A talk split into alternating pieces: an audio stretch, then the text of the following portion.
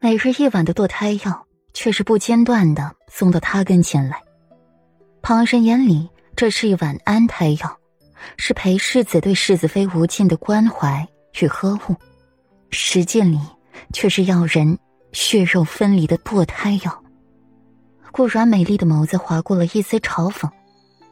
我知道了。夜深了，顾软意味深长的。夜色深了。本该奉皇命在外地办公的裴玉，现在却是悄无声息的出现在了那座别院里。那片唐林里，乱七八糟的唐树苗、锄头，华丽的外衫四处散落着。碧水湖边静坐着一名男子，月光下，桃花纷飞，几瓣落在了男人泼墨的发丝上，落在男人染了泥土的锦衣之上。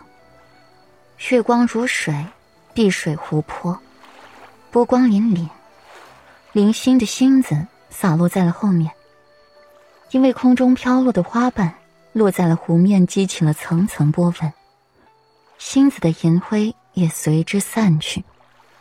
三日之后，就是霍心的婚事了。沈飞在宫里逛了一天，看尽了宫中风景。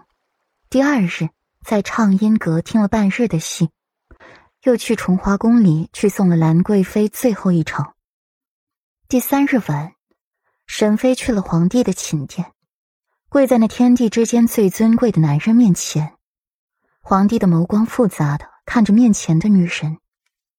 沈妃，你的心可比武皇后还要狠。他是不是该庆幸沈妃的这份心不是对自己的？爱极，恨极。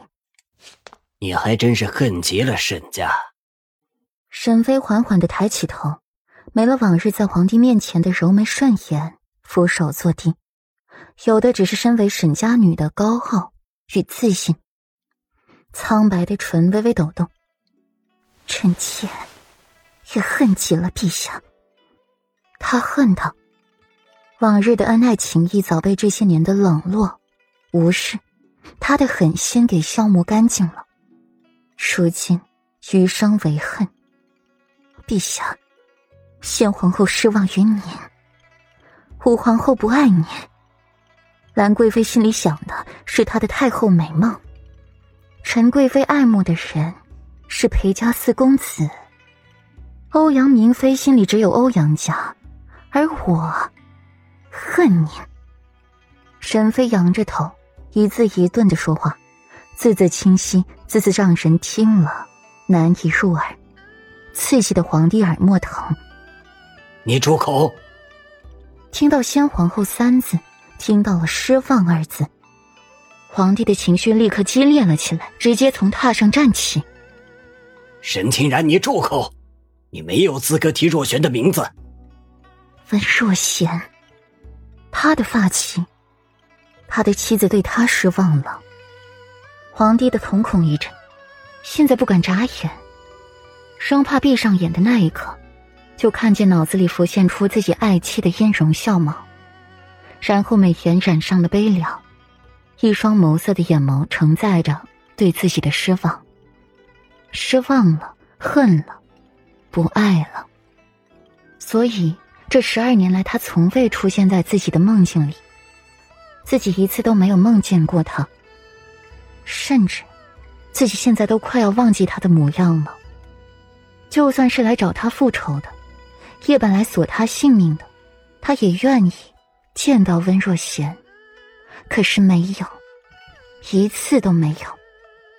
不止若贤，他都没有梦见温若隐，没有梦见温家满门，没有梦见裴府一族，一个都没有，一次都没有。是他们不愿意见他，连来索他性命都不愿意了。沈飞仿佛没听见似的，低下头笑了笑，接着说：“陛下，你是从来不会叫我全名的。他会唤他沈妃，唤他爱妃，和最初的那个称呼，夫人。陛下，明日就是心儿大婚了，我这个做母妃的。”还真是舍不得呢。沈飞惨然一笑：“